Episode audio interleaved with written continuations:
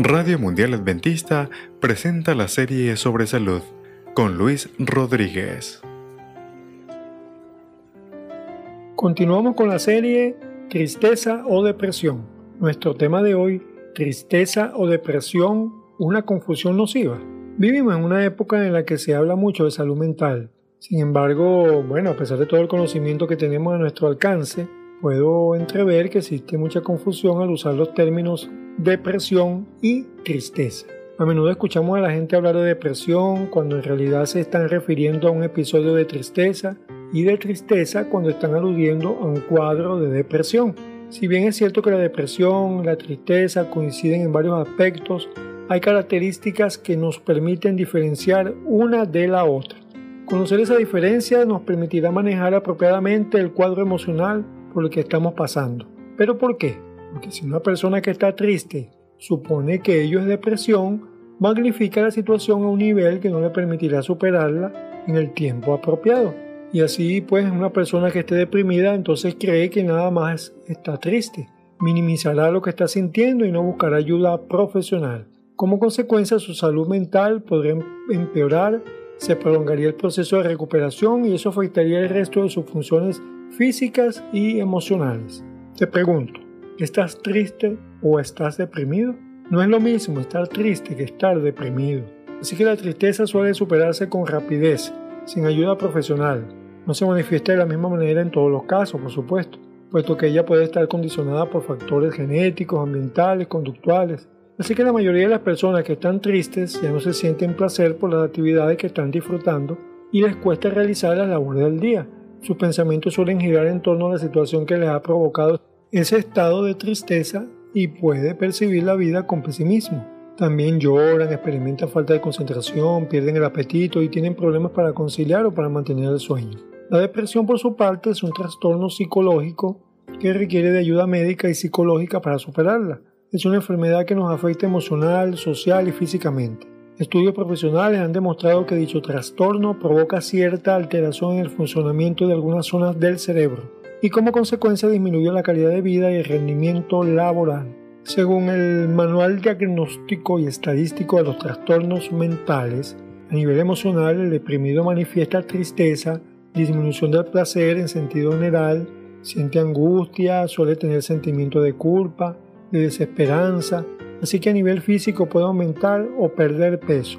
Experimenta fatiga, insomnio, hipersomnía o, bueno, duerme en exceso.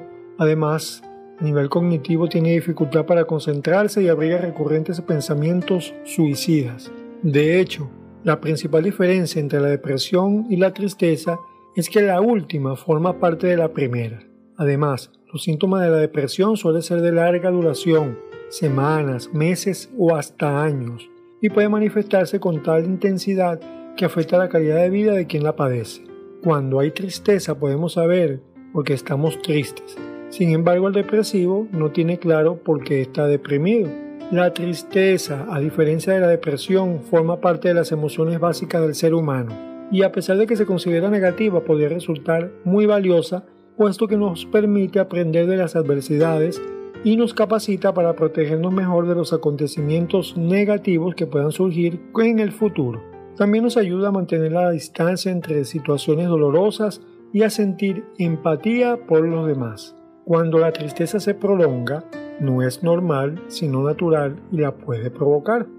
Una separación en la que se ha perdido vínculos afectivos, en los fracasos al tratar de alcanzar una meta, en los problemas económicos, en las frustraciones y las desilusiones, lo hay también en cambios de posición social y en la pérdida de un ser querido. Así que se espera que con el paso del tiempo la tristeza pueda ser superada, pero si ésta persiste sin una causa que la justifique, entonces podría convertirse en depresión. El duelo. ¿Es tristeza o es depresión? Al igual que la tristeza, el duelo es una reacción natural por la pérdida de un ser querido. El duelo es ese proceso que suele durar entre seis meses, un año y transcurrido ese periodo la persona podrá integrarse por completo a la faena de la vida.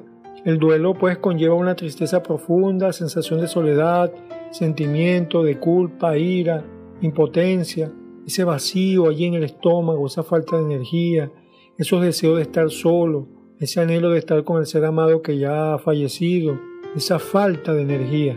Así que la reacción ante el duelo y el tiempo que se toma superarlo varían de una persona a otra. Así que en ello interviene la personalidad, las creencias y la cultura de cada individuo. El duelo es ese proceso porque la persona pasa por diferentes etapas para superarlo. Una de ellas es la negación de la pérdida debido al shock o al impacto que provocó la noticia. También se experimenta ira, depresión, tristeza, dolor intenso. Y finalmente la persona acepta la realidad. Bueno, yo le permite afrontar y así poder superar ese dolor. Así que el pariente del difunto participa activamente en ese proceso de adaptarse a vivir sin el ser amado. De hecho, quedarse atrapado en alguna de esas fases podría prolongar o podría complicar el duelo, en este caso será necesaria la ayuda de un profesional. Pero hay esperanza. Saber que la tristeza, el duelo forman parte de nuestra experiencia cotidiana y que no podemos evitarlas, eh, podría llevarnos a esa desesperanza. Pero no tiene que ser así. La lectura de la Biblia y la oración nos ayudarán a confiar en un Dios que nos dará las fuerzas que necesitamos para transitar por el valle de la tristeza y del dolor. Él conoce la pena que nos anega el alma y Él nos ayudará a salir fortalecidos y preparados para integrarnos eficazmente a nuestro diario vivir. Varios estudios confirman que la fe en Dios y formar parte de una comunidad religiosa nos protegen de la depresión, y nos permiten pues afrontar las tristezas y los duelos con una actitud más positiva. El Señor Jesús declaró, les digo todo esto para que encuentren paz en su unión conmigo. En el mundo ustedes habrán de sufrir, pero tengan valor. Yo he vencido al mundo. Eso se encuentra en el libro de Juan capítulo 16 versículo 33. Así que ya sea que tú te sientas triste o que estés padeciendo un cuadro de depresión, las palabras de David también pueden ser tuyas en este momento. Aunque pase por el más oscuro de los valles, no temeré peligro alguno, porque tú, Señor, estás conmigo. Tu vara y tu bastón me inspiran confianza. Eso se encuentra en el libro de Salmo, capítulo 23, versículo 4. Radio Mundial Adventista presentó Serie sobre Salud en la producción del texto de Lacey Alimari Pacheco.